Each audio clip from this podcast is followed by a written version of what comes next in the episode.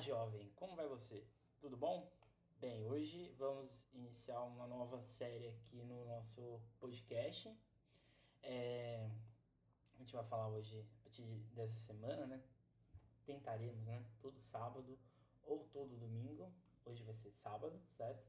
É, abordar um resumo. Então, para vocês aí irem buscar o que é mais importante para vocês. Eu sei que no vestibular, às vezes, o aluno, sei lá, o aluno que vai prestar um curso que a nota de corte é muito baixa, às vezes ele pensa que é, ou ele vai priorizar uma matéria, ou ele vai descartar ela. Às vezes o aluno está pensando em um curso mais concorrido, ele fica às vezes até mais desesperado, porque ele não sabe o que, o que pesquisar, o que pensar num determinado assunto, beleza? Então, a ideia aqui é direcionar vocês para vocês refletirem o as dificuldades ou as vantagens que vocês possuem. Então hoje a gente vai falar de antiguidade, certo? Da antiguidade greco-romana quanto a antiguidade, antiguidade afroasiática, certo? Nos últimos, desde 2016, né? Pegando aqui o vestibular de 2016 até 2020, se a gente for pegar os três grandes vestibulares de São Paulo, que é a Unesp, Unicamp e a USP, a gente vai ter na Unesp quatro questões de Grécia e uma de Roma, nesse total aí, portanto, de cinco questões. Se a gente for pegar a Unicamp, a gente tem uma questão de Grécia, uma questão de Mesopotâmia e duas de Roma, e num total de quatro questões. Mas se a gente for pegar a USP, a gente vai ter três questões de Grécia, uma de Mesopotâmia e duas de Roma, que dá um total de seis questões. Então, se a gente for pegar um total pegando Unesp, Unicamp e USP, dos assuntos, a gente vai ter a Grécia aparecendo com mais incidência, com oito questões, Roma com cinco questões, Mesopotâmia com duas. Em termos de porcentagem, mais de 50% das questões de antiguidade giram em torno de Grécia, 33% em torno de Roma e 14% em torno de Mesopotâmia. Quer dizer que você só vai estudar Grécia? Não. você tem que estudar tudo que, que envolve o vestibular. Você não pode ficar parado é, no assunto que você acha que é o que vai cair, que é Grécia. Não, não é exatamente isso, beleza? A antiguidade é um assunto muito complicado e ele se resume em dois, em dois sistemas, né? o sistema asiático e o sistema escravista. O sistema asiático é uma análise sistêmica das civilizações orientais, destacando o Egito, a Mesopotâmia, a Índia, a China, e demonstra que os povos do Oriente Próximo, do Oriente Médio e do Extremo Oriente desconheciam a noção de, de, propriedade privada. É aquela ideia de servidão, né? servidão é, em conjunto. Né? Ninguém tem uma liberdade própria, as pessoas normalmente pertencem a alguém ou a algo, e, portanto, é um sistema meio complexo. Né? Um sistema que, na verdade, é totalmente centralizado na figura de alguém. Por isso, a terra e os escravos pertenciam ao Estado e aos templos. Assim, a economia era estática, ou seja, você não tinha é, lucro próprio, o lucro era praticamente todo dado ao Estado.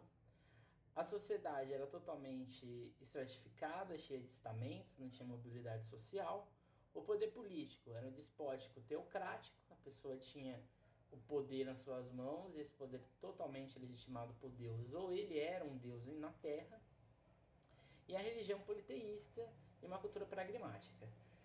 Essa religião politeísta, ela gira mais em torno de, de todos os grandes reinos que habitaram a região ali afroasiática, com exceção no mundo hebreu, certo? Que eram, no caso, já seriam os judeus. Nesse sistema, os hebreus fenícios são exceções do ponto de vista econômico, político e religioso. Os hebreus, no ponto de vista religioso, e os fenícios, no ponto de vista econômico político, beleza? Lembrando que a Fenícia é um estado totalmente lançado ao mar. O sistema escravista é uma, escravi é uma escravidão antiga e a noção de propriedade privada já se notabiliza e o escravo era considerado um objeto ou um instrumento falante. O que é um instrumento falante? O escravo, principalmente no mundo grego, se a gente for pensar aqui Atenas, principalmente, esse escravo ele era um objeto que falava, porque ele tinha alguns pensamentos ou mais, mas ele não tinha é, voz. Então ele era um instrumento falante, porque ele era na verdade como se fosse uma tela, um garfo, mas ele não tinha mobilidade social. A Grécia Antiga e a Roma, e Roma Imperial, principalmente, inseriam-se é, no escravismo. No quadro da crise geral do escravismo romano, podemos localizar o nascimento do sistema feudal, que é exatamente essa transição, né? Quando cai ou entre crise o mundo romano, entre crise é por causa exatamente do sistema escravista. Se a gente for pensar Egito e Mesopotâmia, ah, o grande ponto que a gente tem que ter em mente é a localização, né? O Egito ali na região do Rio Nilo e a Mesopotâmia na região ali do Tigre e Eufrates. Mesopotâmia, sempre vão lembrar, Mesopotâmia é um conceito de vários povos, de vários reinos que habitaram essa região. É, não necessariamente esses povos criaram um império mesopotâmico, não. Cada um criou o seu modo de habitação. Então são vários ambientes culturais diferentes, são vários ambientes linguísticos até mesmo diferentes, mas todos giravam em, ter, em torno né, de um politeísmo, de uma similaridade cultural. São povos de guerra, são povos é, centralização de poder e assim por diante. Então, ambos os estados são identificados pela potência que as cheias dos rios ocasional para sua organização política, social e econômica. É, sempre bom lembrar também, né? Rio Nilo, Egito, é, Rio Tigres e Eufrates, Mesopotâmia, que é ali a região ali do Bahrein, é, do Iraque e assim por diante, e Rio Jordão, naquela região ali é, de Jerusalém, Líbano e etc. A economia, tanto no Egito como na Mesopotâmia, tem uma característica de agricultura como uma fonte principal de economia, em uma produção que todo o Ocidente era obrigado a ir ao governante, porque era exatamente uma sociedade é, de servidão em que não existia público e privado. Né? O público, é, na verdade, era, vamos dizer assim, é, posse do faraó, do imperador, do rei assim por diante. Em um regime de semi-escravidão. Esse sistema é conhecido como modo de produção asiático, como gente já disse lá no início. Ambos os estados politicamente eram teocracias, então, ou seja, era um estado direcionado para a religião, então a religião influenciava as decisões políticas, em que o rei era além de ser uma figura central no poder, também era uma personificação divina, principalmente no Egito. No caso egípcio, os faraós eram de fato a personificação de Ra, o deus do sol, em uma religião antropomórfica, aquela religião que mistura elementos da natureza com os seres humanos. Então, por exemplo, um deus com cabeça de gato e o corpo de homem, é, com cabeça de falcão e corpo de homem, e assim por diante. Então, a política, e aqui também na Mesopotâmia, eram políticas centralizadoras. Então, esse é o principal ponto que vocês têm que ter é, nesse mundo antigo. A única exceção seria a Fenícia. A sociedade, nos dois casos, era baseada em um regime de semis de servidão coletiva, ou seja, todos eram súditos dos governantes. Na base social estavam os escravos, logo após os homens livres. E no Egito temos a figura do sacerdote, que eram homens letrados, e no topo estava o faraó e o rei no caso a Mesopotâmia, o rei. No geral, existia uma relação de subordinado e dominante. Aí você pode estar se perguntando, mas isso não seria parecido com o sistema feudal? Não. Né? O sistema feudal a gente está falando de regime é, de troca. Né? Aí sim é um, é um regime que você tem uma liberdade, porém você tem que estar a serviço de alguém ou de algo. Esse, esse mundo antigo vamos supor que você tem uma, uma pequena porção de terra, é, a, sei lá, uma parte do Rio Nilo.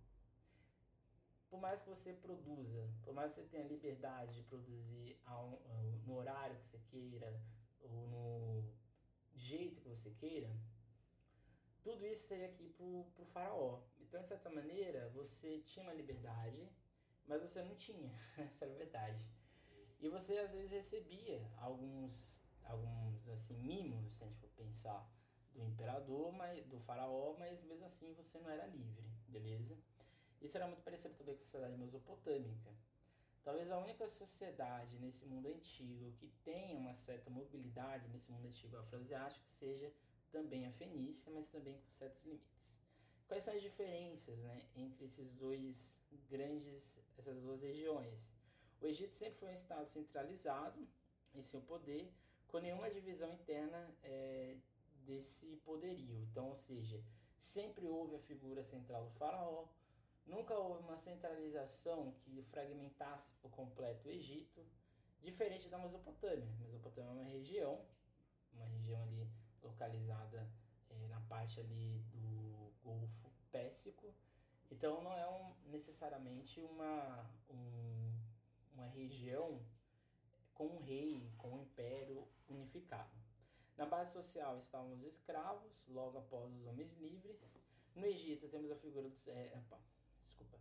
Com nenhuma divisão interna de poder, sempre sendo nas mãos do faraó, né, que é esse poder político. Já a Mesopotâmia era um estado descentralizado, com, organização, com organizações ao longo do tempo. Aqui temos quatro grandes reinos, quatro grandes povos, civilizações que habitaram a Mesopotâmia. A primeira delas são os Sumérios, que vão ser os inventores da escrita cuneiforme, que é chama, conhecida como a primeira é, que é conhecida como a primeira escrita é, conhecida na humanidade.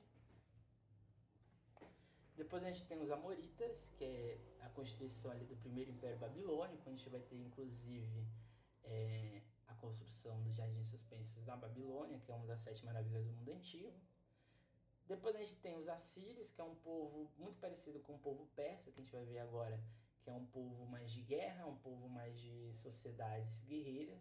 A outra característica desse mundo afroasiático são os povos que são voltados para a parte militar também. E os caldeus, que vão ser o segundo império babilônico, que vão sim fazer o primeiro código civil do mundo, que é esse código de Hammurabi ali do Talião. O legado, né? O Egito deixou um legado religioso, que é essa religião que até hoje gera uma mística, que é essa religião é, antropomórfica, e principalmente intelectual, já que eles se orientavam já, eles já tinham conhecimento de planetas, então eles tinham o conhecimento de astronomia muito forte. Matemática não precisa nem dizer, né? Porque para você construir uma pirâmide daquele tamanho, você construir é, verdadeiros templos em, incrustados na terra, você tem que ter um conhecimento matemático, conhecimento de lógica muito grande. E a medicina, né? A medicina é, egípcia era totalmente voltada para a mumificação, mas também existiam várias, várias pequenas cirurgias que já eram feitas naquela, naquela época. Já tinha esse conhecimento de alguns tipos de doença. Os egípcios eles eram muito higiênicos, então eles tinham uma preocupação muito grande com a limpeza e até por isso mesmo eles não, não existia pandemia, não existia grandes epidemias no mundo antigo, principalmente nesse mundo afroasiático, porque eles eram muito higiênicos. Já a Mesopotâmia são importantes na invenção da escrita e do primeiro código civil do mundo, que é o código de Hammurabi, e foram os assírios, o primeiro povo que organizou uma biblioteca na cidade de Nínive, essa biblioteca não existe mais. Outra coisa muito importante dos egípcios é a cultura agrícola, né? Porque eles foram talvez o primeiro, a primeira civilização que é, fizeram ou promoveram transposições de rio, né? Que as cheias do rio Nilo às vezes transbordavam e geravam uns problemas, inclusive na plantação. Então eles foram construindo vários canais que iriam irrigando a sociedade ao longo das cidades e isso fazia com que o próprio desenvolvimento urbano do, do Egito fosse mais interiorizado, não só as margens do rio Nilo. Isso fazia com que o rio Nilo não ficasse desgastado, assim como as terras, e com isso é, se enchia né, um pouco mais a agricultura egípcia, já que o Egito também era um, os egípcios né, eles tinham uma preocupação ecológica muito grande. Os outros povos, outros povos na Ásia são os hebreus, que é um povoado localizado no que hoje seria a região da Palestina e o Estado de Israel.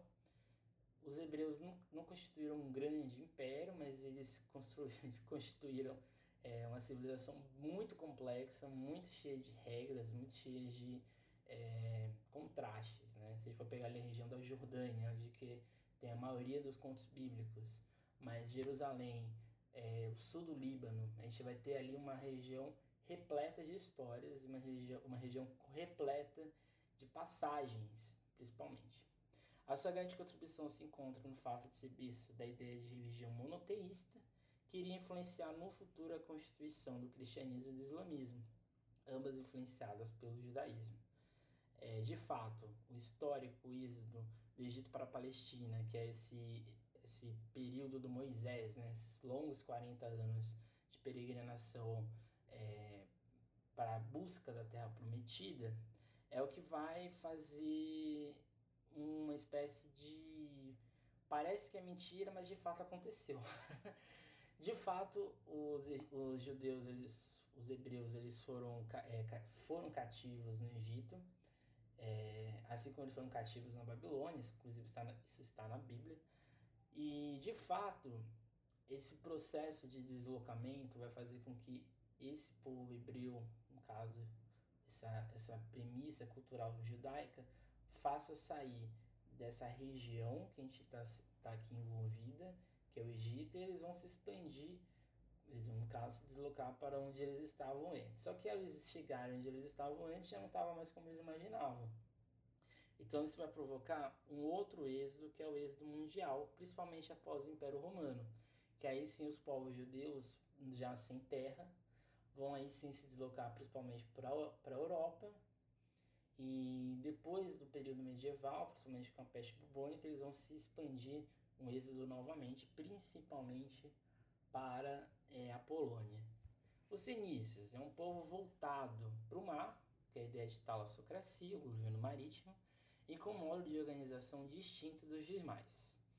Os fenícios, no atual Líbano, se organizavam por meio de cidades-estados, modo esse de organização que influenciou os gregos é, influenciaram os gregos de alguma forma, né? Porque essa ideia de polis é herdada da Fenícia, não é uma criação totalmente grega.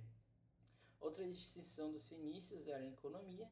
Foram os primeiros a usar o Mediterrâneo para ter contato com as rotas comerciais na África, na Europa e no Egito, atingindo seu máximo na cidade de Cartago.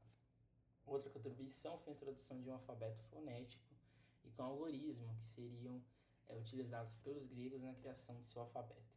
Já a Pérsia, que é uma outro, outra civilização desse período, foi um império que dominou a atual região do Irã e se estendeu até a região da Turquia, sendo uma ameaça aos gregos em seu período clássico.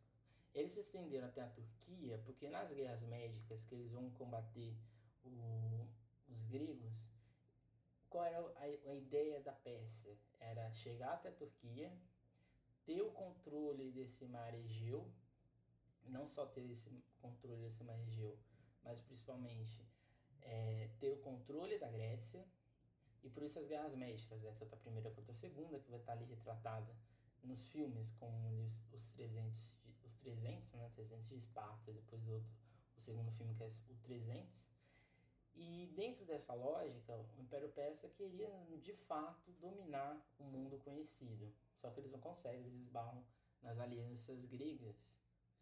Mais para frente eles também tentam esse domínio, só que eles vão esbarrar agora no Império Macedônico. Então a relação Pérsia e Grécia é muito importante para vocês no vestibular. A Pérsia foi um império de guerra em que o poder se encontrava é, uma centralização na figura de um rei.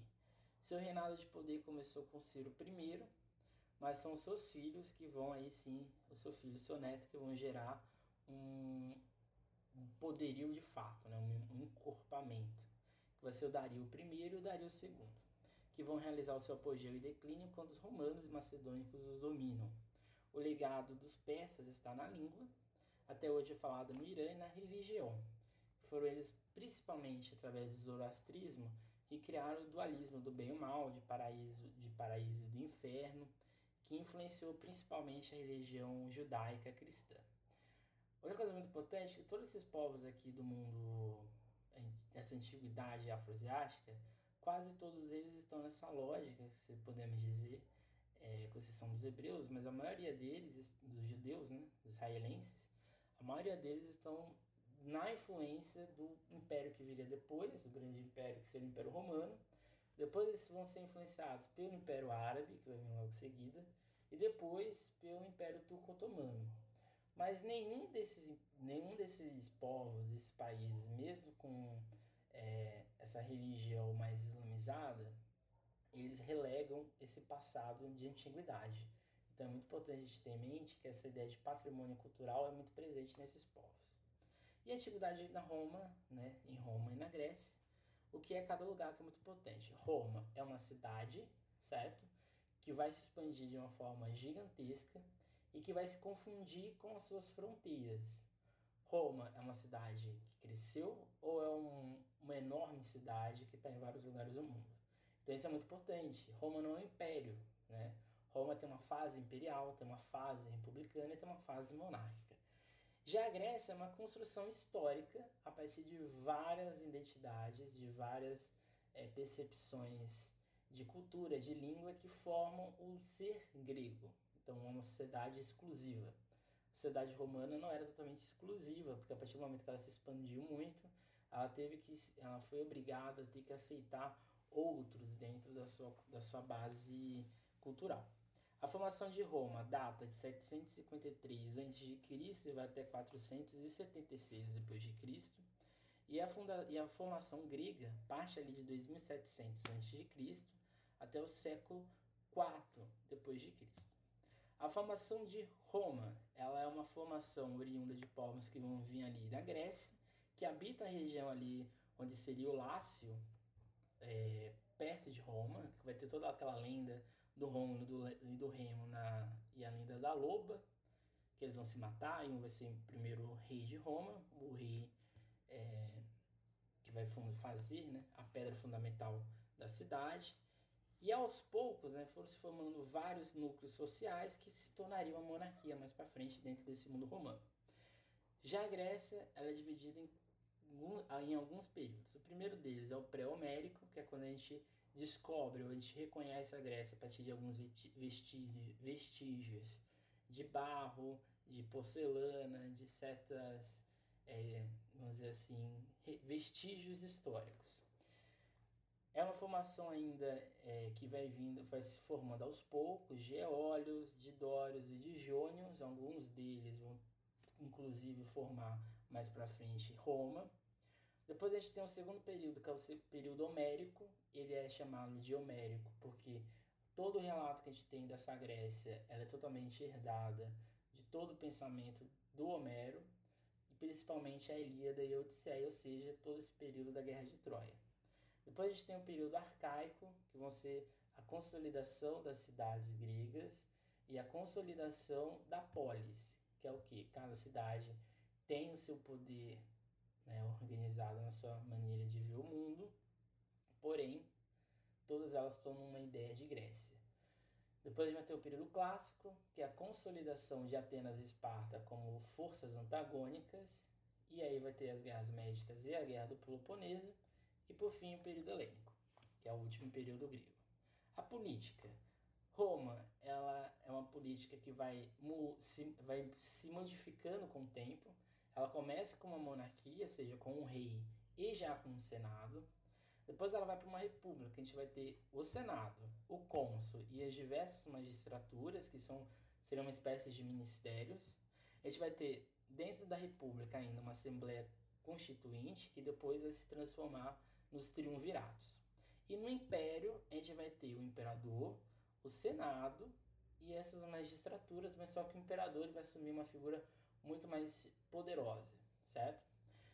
E na Grécia, a gente tem cidades-estados que cada um possui uma autonomia própria de agir, de pensar e de se sentir nesse mundo, mas todos eram gregos. Isso que era o mais importante. Atenas, uma democracia, uma monarquia, e Esparta, um governo aristocrático e militar. Atenas só participava da monarquia quem era homem, grego, e dependendo da idade você tinha mais participação ou não. E em Esparta Outra coisa muito importante que outra coisa muito importante é que Atenas existia um, um rei, uma espécie de rei, né? Era uma monarquia. Só que esse rei não tinha decisões próprias. A gente vai ter alguns períodos de tirania em Atenas, mas a maioria dos, dos, dos governantes atenienses eles tinham esse respeito democrático. O período principal, o período de Solon, que é um, é um período muito importante, e o período de Péricles, que é a idade do ouro ateniense. Esparta, a gente vai ter um governo aristocrático porque é um governo de poucos. Poucos têm acesso a essa, esse controle político de decisões do mundo espartano e essas pessoas eram, tinham que ser militares, vamos dizer assim, quase que religiosamente. A sociedade. A sociedade romana é uma sociedade totalmente dividida, porém que propiciava uma mobilidade social. Na, no, no topo existiam os patrícios, que é uma classe rica e privilegiada. A maioria dos senadores vem dessa classe patrícia. Normalmente os patrícios, eles são pessoas muito ricas que moram em Roma, então eles estão dentro dessa agitação das decisões políticas do império, da república e da monarquia. Logo abaixo a gente tem uma outra classe que se confunde com os patrícios, que são os parentes pobres dos patrícios. Então essas pessoas elas são ricas ou estão seria uma classe média alta, porém elas não têm nenhuma participação política. Se elas quiserem ter alguma participação política, elas têm que se casar com alguém da família que é muito mais rico ou com algum laço e assim por diante. Que era muito comum, inclusive, tá? Casamento de mulheres é, com certas pessoas para agradar uma família e essa família tem mais prestígio político. Outra coisa muito importante, que dentro de, seja na sociedade romana, seja na sociedade grega, o corpo feminino ele não tem uma atividade é, atuante, né? Em Grécia, na, na Grécia, as mulheres elas são totalmente estigmatizadas, elas são somente um corpo para procriação. Em Roma, as mulheres elas têm participação, porque é uma cidade mais tem uma liberdade de ir e vir, porém elas também não têm esse protagonismo todo. Não existiu, por exemplo, uma imperatriz romana, a gente vai ter uma imperatriz no Império Bizantino, mas a gente não vai ter uma imperatriz romana, uma consuleza romana, uma, é, um membro político de protagonismo direto, certo? A gente sabe que nos bastidores tinha, tá? É, os plebeus, a segunda é a, seria o te, a, a terceira classe social de Roma, mas a segunda, se a gente for colocar os clientes dentro da sociedade patrícia, os plebeus era esse povo que era livre, porém não tinha direitos. Há tentativas ao longo do período romano de mudança disso, principalmente com os irmãos Graco, porém não tem uma mudança muito efetiva, porque o Senado, que é esse, esse grupo da elite, não queria que o povo tivesse participação. Depois a gente tem uma outra classe, que são os libertos, e por que eles não estão nos plebeus? Né? Porque os libertos eles foram escravos, então em algum momento eles tiveram essa atividade de privação de liberdade, e a partir do momento que eles se tornam libertos, eles são ex-escravos, na verdade. Então eles não têm uma participação muito, muito política, muito presente, né? Inclusive eles poderiam voltar a ser escravos caso acontecesse algum problema. A base de tudo isso era a escravidão, né? Quase 50% da população romana era composta de escravos. É aquele velho contexto que a gente estava falando an antes de que eles são na verdade é um instrumento falante, em Roma isso era muito mais presente. Quanto mais uma, escravos uma família possuía, mais prestígio ela tinha dentro da sociedade. Então isso é muito, isso é muito interessante, né? porque a, esse, essa ideia de escravidão de Roma é totalmente oposta à ideia de escravidão contemporânea. Então isso é muito importante se refletir sempre.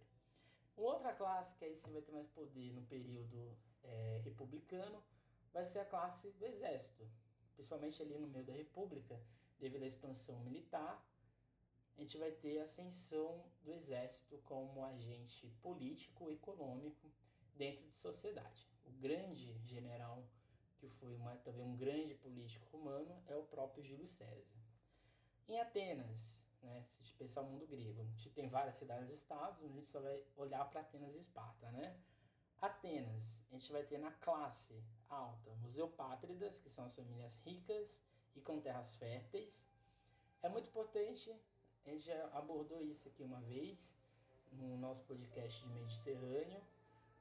Quanto mais você tivesse terras, mais escravos você teria e menos você trabalharia. Então essa classe, essa elite ateniense, que eram os eupátridas, eles na verdade eram grandes donos de terra que moravam em Atenas, enquanto eles tinham diversas áreas cultiváveis. Seriam os latifundiários atuais, beleza? Abaixo dos eupátritas, a gente tem os geogóis, que são pequenos proprietários, porém sem grandes recursos econômicos, e eles não vêm de uma família rica. Depois a gente tem os tetas, que são os homens livres. Logo em seguida, os demiurgos, que são os comerciantes. Depois os metecos, que são os estrangeiros e os escravos. É muito importante que a, a mulher em nenhum momento é citada aqui, porque é de propósito. Né? As mulheres elas tinham os mesmos privilégios políticos dos metecos, que eram os, os estrangeiros, porque o estrangeiro ele poderia ser a pessoa mais rica de Atenas, mas ele não tinha protagonismo político. A mulher também. A mulher tinha o mesmo, a, o mesmo direcionamento em sociedade, assim como o comerciante. Então isso é muito importante ter em mente. É uma sociedade falocêntrica, certo? Essa sociedade, essa sociedade ateniense não pensa na mulher nem no estrangeiro, assim por diante. E na base, os escravos, tanto em Roma quanto em Atenas. Em Esparta, a gente tem no alto os espartanos legítimos, que são descendentes dos dórios, esses dórios que expulsam os ilotas desse da região ali de Esparta, ali no, no Peloponeso, no Peloponeso, ali mais no norte da Grécia. Esses espartanos, eles são aristocratas, eles têm ali propriedade de terra, mas para você ter prestígio político no mundo espartano, você tem que ter uma, um grande prestígio também militar. E esse prestígio militar não é você conquistar, um, sei lá, milhões de pessoas. É você ter uma sedimentação, você ter uma longa duração enquanto militar. Logo em seguida, a gente tem os periecos, que são gregos, mas não são gregos espartanos, que ficavam nas periferias. E abaixo, lá na base, na sociedade espartana, a gente tem os ilotas, que são os, os escravos, só que são escravos diferentes, eles não são escravos comprados, eles são escravos nascidos, que são, como eu disse, né, os ilotas e os dórios guerrearam para se constituir Esparta, os dórios vencem e os ilotas vão se tornar os escravos ou os servos. Esparta é mais um regime de servidão do que necessariamente um regime escravista, beleza? A sociedade espartana, portanto, era mais fechada do que a sociedade ateniense, beleza? As guerras, né, que talvez seja o principal. Em Roma, a principal guerra que vai sedimentar o império, a república, desculpa, é a Guerra Púnica. As guerras púnicas vão ser esse conflito com os fenícios para ter posse de Cartago e, consequentemente, posse do Mediterrâneo. Depois, talvez o principal, é a expansão territorial romana, que também é uma atividade econômica é, do espaço romano. Quanto mais expandisse, mais terras teriam, mais escravos possuiriam, então a, o, a expansão foi fundamental para Roma se, se consolidar. Mais do que isso, conquistar a Gália foi fundamental para todo o Império Romano. A expansão romana acaba ou esbarra nos persas, ou no que restava do Império Persa, porque Roma não tinha muito, vamos dizer assim, conhecimento ou muito poder para enfrentá-los. Então a guerra e a expansão era a base da política romana até o século II, quando o sistema escravista declina exatamente porque os povos chamados bárbaros né, vão atacar Roma. Depois a gente tem na Grécia todo o período clássico vai ser um período de guerra, que vai ter ali as guerras médicas, que são essas guerras entre gregos e persas, como a gente já disse, que barra a expansão persa na Grécia, e a guerra do Peloponeso, que é a guerra ali, uma guerra civil que vai ocorrer na Grécia, que vai envolver a Liga do Peloponeso, liderada por Esparta, e a Liga de Delos, liderada pelos atenienses. Esse conflito é nada mais nada menos que Atenas querendo exercer, após as guerras médicas, um poder centralizador na região. Ela não consegue, ou ela é barrada por Esparta, que tenta impedir isso. Só que ao Esparta barrar o poderio central ateniense, consequentemente ou indiretamente, o que eles queriam, que não era a centralização política da Grécia, eles conseguem para eles, porque aí sim Esparta vai concentrar todo o poder é, econômico, todo o poder político grego. Só que Esparta, em termos econômicos, era menor ou era inferior a Atenas, e com isso vai ruir o mundo grego. A economia romana ela era baseada na escravidão, na troca e venda de escravos, na guerra, principalmente a expansão, a agricultura e o comércio. E a Grécia, uma agricultura muito incipiente, mas uma agricultura e um comércio marítimo. É muito importante também ter em mente que a Grécia, essas cidades-estados, elas não tinham é, interesse econômico. Elas não tinham pretensões de serem grandes centros comerciais. Diferente de Roma, que tinha assim já uma preocupação maior de, de ganância, né, de poder mais forte. As diferenças entre o mundo grego e o mundo romano, né? A sociedade romana seguia um multiculturalismo é, com várias hibridações né, culturais, com principalmente influência grega. Por que isso, né? Roma não, não conseguiu ou não teve interesse de propor uma imposição cultural. Por exemplo, o Egito fazia parte do Império Romano. É, a região de Jerusalém fazia parte do Império Romano. A Gália fazia parte do Império Romano. Então aqui a gente está falando de povos que, com origem, vamos dizer assim, mais mística, que são os, os gálicos, então uma, uma, muito parecida com o povo celta, essa, essa mística da natureza e assim por diante. Você tem Jerusalém, que é, por mais que o, não fosse a religião do império, era uma, é uma região com muitas é, ideias de religião diferentes, principalmente o judaísmo, por exemplo, embora fosse, eles fossem perseguidos, mas eles existiam. E você tem o Egito, né, que é uma religião, uma religião antropomórfica. Então você tem um multiculturalismo dentro desse, desse mundo romano. Você, claramente você tem uma religião oficial, mas você não tem como impor isso para todos. Então existia dentro desse mundo romano uma, pro, uma ideia de profanação, era uma cidade totalmente profana, com grandes bacanais, com grandes é, festivais que envolviam todas as loucuras possíveis. E isso vai ser rompido exatamente quando o cristianismo avança e ele vai se tornar a religião principal é, do império, com Teodósio, e aí vai ter toda a modificação romana. Outra diferença de Roma para a Grécia foi a criação de uma língua comum a todos. Né? O latim ele vai ser a língua é, é, oficial de Roma, principalmente na parte europeia, e o grego seria uma espécie de segunda língua, uma língua estrangeira. Diferente do mundo grego. No mundo grego você vai ter uma língua, essa língua é grega, se você não fala grego você está totalmente fora da sociedade. É, e a religião grega, ela é uma religião também comum, né? Só esqueci de falar aqui com, com o mundo romano.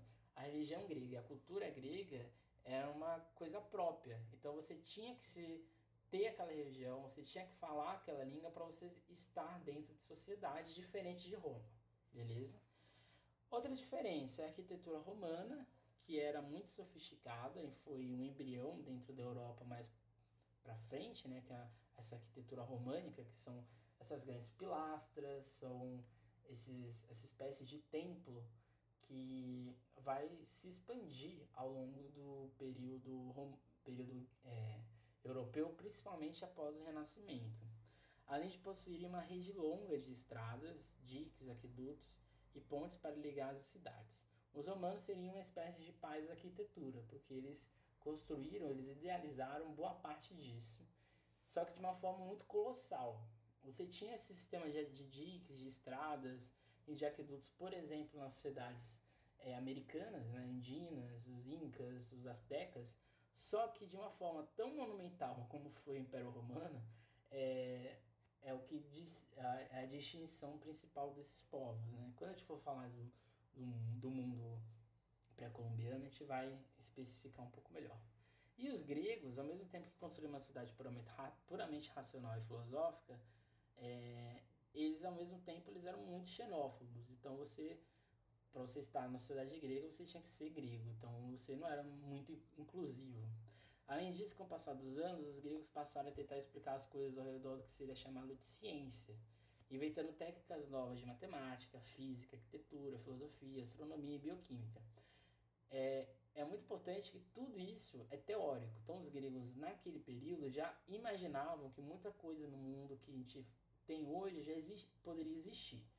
Então, eles tinham um, um senso teórico muito grande porque eles não trabalhavam, isso é verdade. É, na Grécia, você, não, você o ócio ou a reflexão era mais defendida que o trabalho. Então, quem pensou isso eram, eram pessoas, na sua maioria, ricas. Então, um privilégio, né, de você nascer numa, num berço de ouro grego. O legado, né? Talvez o principal legado de, de Roma seja o direito. O direito romano era totalmente complexo, era muito burocrático, e ao mesmo tempo que era muito burocrático, propiciava que as pessoas tivessem acesso, direitos e assim por diante. Era uma cidade cheia de leis, então tinha lei, tinha é, discussão na, na frente do Senado para tudo. Então era uma, era uma cidade que, em tese, pelo menos teoricamente, tinha voz, só que essa voz não era ouvida, né? mas é outra, é outra questão. Tal como temos na atualidade, o direito romano é muito parecido com o direito que a gente tem hoje, inclusive as, as expressões em latim do direito são herdadas do romano, né? desse mundo romano. A arquitetura, com abóbada, sistemas de estrada pavimentada e o próprio cristianismo, que é a religião oficial do império no seu fim. Grande, o grande legado romano, é, grego é a democracia como um sistema teórico. Por que sistema teórico? Porque a, a democracia ateniense não era uma democracia representativa. Existia a ideia de democracia, era uma democracia, vamos dizer assim, se a gente for usar o anacronismo de hoje, elitista, poucos tinham esse acesso, mas ela era democrática. Então, era uma democracia teórica. A gente pegou essa teoria e tentou aplicar no nosso tempo, que é impossível tá? A estética, no sentido de apreciação e sublime, então eles vão criar vários postulados científicos para entender a relação do homem com a natureza e com o sublime, com a arte e com o belo, que vai se ligar ao teatro e à filosofia. Né? A filosofia e o teatro grego são teatros de uma ideia totalmente humana, humanizada. Os deuses gregos e romanos são também muito humanizados. E isso vai influenciar totalmente a sociedade e até hoje nosso pensamento. O fim. O fim do Império Romano vai se dar principalmente com a divisão do Império entre o Império Romano do Oriente e o Império Romano do Ocidente por Teodósio, que vai colocar o cristianismo como religião. Isso vai gerar uma fragmentação em que boa parte do que era a Roma organizada vai ficar com o Império Oriental e todo o, o problema vai ficar com a Roma Ocidental, que vai ser a própria cidade de Roma, a capital, a Gália e toda essa região ali germânica, de onde vão vir os chamados povos bárbaros que vão atacar o Império Romano do Ocidente. Além disso, a crise da escravidão e as medidas de amenizar com o colonato não vingam. A escravidão entre declínio e o Império Romano cria a ideia de pagar as pessoas para trabalharem essas pessoas não vão trabalhar e aí a gente vai ter uma crise grande, porque não tem produção, não tem é, defesa, não tem construção de muros, de grandes estradas, então Roma vai entrando em decadência. Roma se tornou refém dela mesma, porque ao mesmo tempo que ela quis expandir demais, ela não quis criar uma administração pública. Então a administração política de Roma era muito incipiente, por isso a divisão. Isso é muito importante, porque é, era uma cidade muito corrupta, era uma cidade muito, mas muito é, complexa nesse sentido. Então era, não existia uma unidade em comum. Então isso também influenciou principalmente o trabalho. As invasões de povos germânicos, os hunos e visigodos, terminam com o poder do Ocidente, o que levaria à germinação dos feudos e do poder da Igreja Católica, porque conforme vão vindo esses povos germânicos, eles vão atacando a sociedade, a sociedade fica em defesa e com isso vai gerar toda uma complexidade, né? As pessoas vão ter que ficar presas em pequenos núcleos e no futuro vai criar os feudos e o feudalismo e vai principalmente a constituição da Igreja Católica que dá um checkmate no Império Romano do Ocidente. O fim da Grécia ocorre com a Guerra do Peloponeso, quando Esparta assume o poderio central grego, mesmo não querendo, ao assumir, não consegue é, criar essa unidade, porque não existia unidade no mundo grego. E isso vai fazer com que o Império Macedônico, vamos dizer assim, se imponha sobre eles e assim eles vão ter o poder.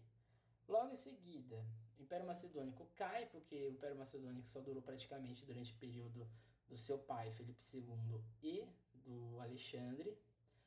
Quando Alexandre morre, a cultura helênica ela se torna ainda muito presente, mas ela vai ser o Império Macedônico, né, essa região da Grécia, vai ser dominada pelo Império Bizantino, que aí sim vai fazer todo o poderio é, grego, mas vai continuar com a sua tradição cultural, filosófica, artística, e assim por diante. Então esse seria um resumo, um resumo meio grande, né? Do mundo é, da antiguidade, certo? Como a gente disse, não fiquem presos à ideia de Grécia, tá? Não é porque Grécia cai mais no vestibular que vocês vão ficar presos, presos nisso. É, estudem Roma e não deixem de estudar a antiguidade afroasiática.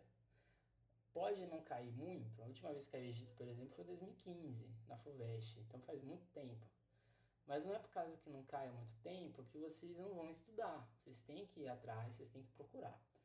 É, essa tentativa de tentar mesclar o mundo contemporâneo com o mundo antigo faz com que essa região da Mesopotâmia, esse Egito, possa vir a retornar.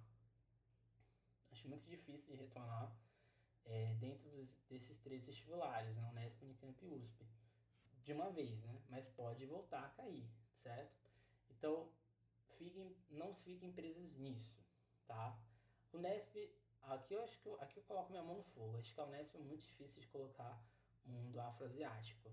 A Unesp tem uma tradição de Grécia e Roma, mas Unicamp e USP podem surpreender, principalmente a Unicamp, que tenta dar uma, é, uma expandida no mundo, é, no pensamento, e é um pensamento que não fica centrado é, nesse mundo ocidental. Então, muito, é, talvez a Unicamp possa vir cobrar novamente Mesopotâmia, Egito, Fenícia, assim por diante. A USP é imprevisível, pode cair qualquer coisa. É isso. Meu nome é Emerson. Esse foi nosso resumão de antiguidade, de antiguidades. Próximo resumo que a gente vai ter é de Idade Média, tá? Eu não vou ficar preso só à, à história geral, mais para frente também a gente vai ter resumo de Brasil. É isso e até mais.